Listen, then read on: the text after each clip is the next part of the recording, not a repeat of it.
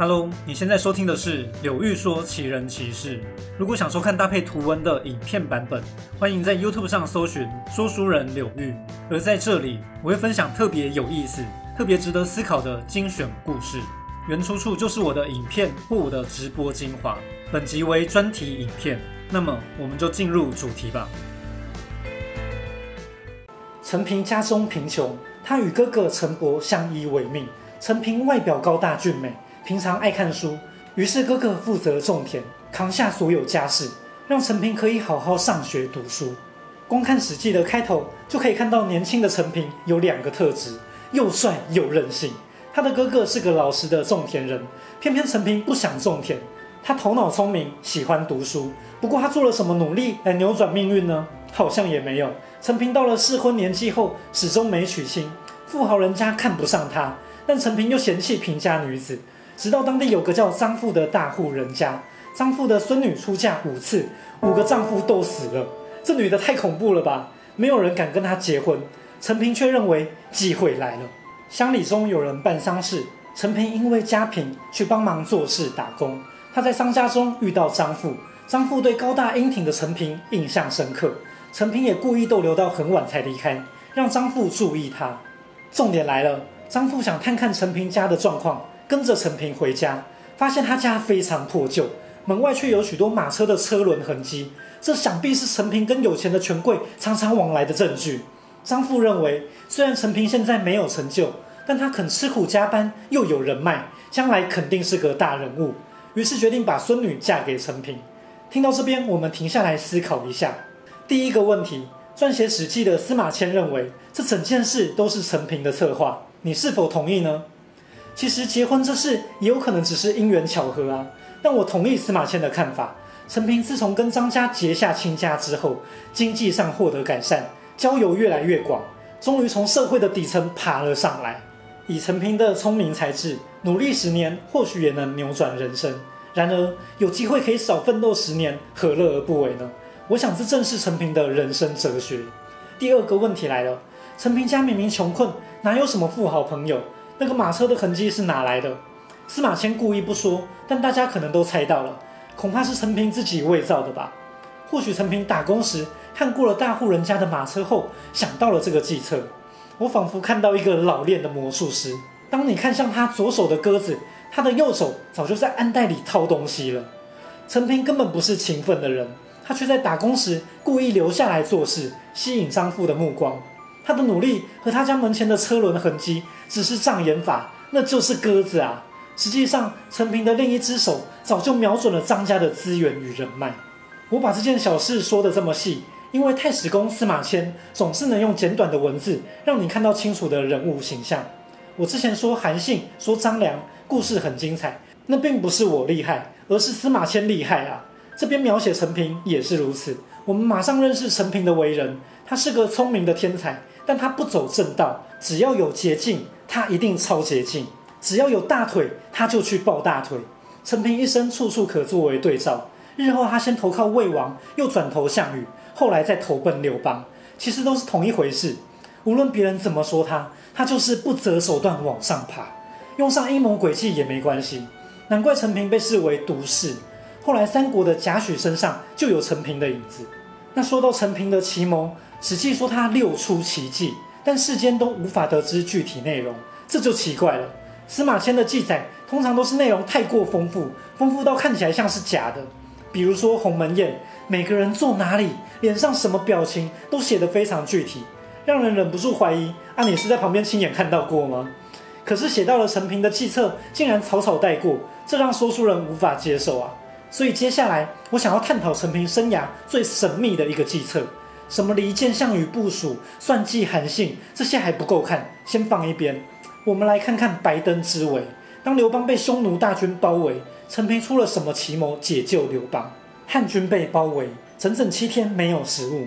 在这个紧要关头，陈平用了奇计，让使者见单于的妻子胭脂，于是匈奴放了汉军。除了刘邦，没有人知道这个计谋的真相。好了，太史公很少这么不负责任。他根本什么都没写，也没有推理猜测一下。但各位观众可能会想说，这个故事我听过啊，没有这么神秘吧？那我们就来看看第一个版本的答案。东汉的桓谭说这件事很简单，只是说出来难听，所以才不敢公开。你想想看，陈平不是找首领单于，而是找他妻子，大概就知道这个计谋跟女人有关。陈平一定是这样对胭脂说：“大汉有个美女，容貌绝世无双，我们已经派人去接她了，马上就能献给你们大王。大王看到她肯定会着迷，这样可能对你不利，但我们也是逼不得已啊。如果今日汉军能逃脱，我们当然就不必献上这美女了。”胭脂害怕失宠，于是劝单于放了刘邦。各位观众听到这边可能会想，切，就这样嘛？对啦，魔术一旦公开手法，听起来都很简单。不过各位想想，当时汉军处于完全不利的绝境，刘邦可能就要死在白登山了。仅仅靠着一次出使外交，竟然可以成功让匈奴放人，这比什么魔术逃脱秀都还扯啊！这位环滩老师的推理实在厉害。自从他破解了陈平的魔术之后，这个版本流传千年，几乎变成唯一的解答。可是原本明明是个开放问题。应该有各种可能性啊，难道没有其他答案吗？说书人邀请你一起动脑想一想，题目的限制条件有三个：第一，只用一次出使让匈奴大军放人；第二，会面的对象是胭脂；第三，这是个不能公开的秘密。在说我自己的答案之前，我们先回顾一下陈平的过去。我认为一个人的中心思想会让他在各个关键时刻都做出接近的选择，那个谋略的核心是相同的。有趣的是，刘邦之前也曾经上演一次逃脱秀，用的就是陈平的计谋。过去楚军攻打荥阳，刘邦受困，陈平夜里让两千妇女出荥阳城东门，楚军发动攻击，陈平与刘邦从荥阳西门出城逃跑，汉王刘邦逃过一劫。在这个计谋中，我看到两件事：第一，陈平对女人非常狠心，反正只要能逃难，什么毒计他都敢用；第二件事。陈平最擅长的就是这种障眼法。之前他家门前的车轮痕迹，或是荥阳东门的妇女，那都是变戏法的鸽子啊！只要你看向那边，你就中了陈平的计策。好了，再回到白登之围，这次被匈奴团团包围，没有什么东门西门可以利用，怎么办？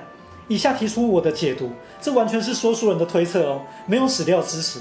但我大胆预言，说不定陈平根本不是出使胭脂，而是绑架胭脂。想象一下，如果我身处刘邦那样的险境，唯一能脱困的方法，大概就是用奇谋直取单于。擒贼先擒王嘛。但如果你今天派使者见单于，首领身边肯定是戒备森严，所以我们假装出使胭脂，对方想说你们穷途末路，大概就是来送送财宝，叫胭脂劝劝丈夫。谁会猜到你们敢乱来啊？求见胭脂，又是一次转移注意力的战术。如果对方没有防备，两个使者就能擒住胭脂。绑完肉票再跟单于谈价码，接下来的发展大同小异。假如单于真的那么爱胭脂，那放走刘邦也不奇怪了。这个绑架之计符合刚才说的三点条件，尤其是第三点，这计谋实在太阴险了，只好美化说成是靠使者解围，更符合刘邦跟陈平不敢宣扬的事实。我自己从来没看过有人提出这个想法，但我觉得玩这种转移注意力的把戏，对女人下毒手，好像蛮符合陈平的性格啊。所以我想，这个故事的第一个版本用美女引起胭脂的嫉妒心，绝对可以成立。而我说的绑架之计，或许也能成立。那有没有第三个版本呢？我又有一个大胆的想法了。陈平先前脱离项羽时，逃亡途中渡船，船夫怀疑陈平身上有珠宝，想谋财害命。陈平脱下衣服，证明身上没有财物，他赤裸身体替船夫划船，才化解了这次危机。根据这段记载，我完全有理由相信陈平这个美男子遇到危险就有脱衣服的习惯，所以他很可能亲自出使找胭脂，用他俊美的脸蛋和肉体来一个美男计。好了，说真的，我也知道我的答案有点烂，美男计只是开开玩笑，随便听听就好。而第二个版本的绑架之计其实也有很多漏洞，用这种下三滥手段，匈奴真的会乖乖听话吗？以后不是更会找你麻烦吗？所以我必须承认，还谈的答案让胭脂自己说服单于，绝对是按战术最高的最佳解答。最后说一下陈平的历史地位，刘邦在清点功臣时说过这番话：论运筹帷幄，我不如张良；论后勤运输和安抚百姓，我不如萧何；行军打仗，我不如韩信。奇怪了，怎么没说到陈平呢？这三个人被刘邦摆在最前面的顺位，称为汉初三杰。哎，可是陈平救过他的性命哎。刘邦能屡次脱险，后来压抑其他功臣的手段，常常是出自陈平的计谋。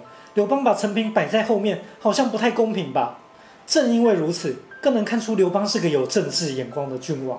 陈平确实在最危急的时候救了他，但如果把陈平摆在前面，那等于宣告刘邦最注重的就是自己的性命。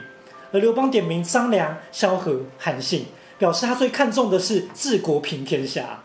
这既是事实，也是权谋手段，这就是刘邦厉害的地方。而陈平本人大概也很清楚他的定位，没什么好争的。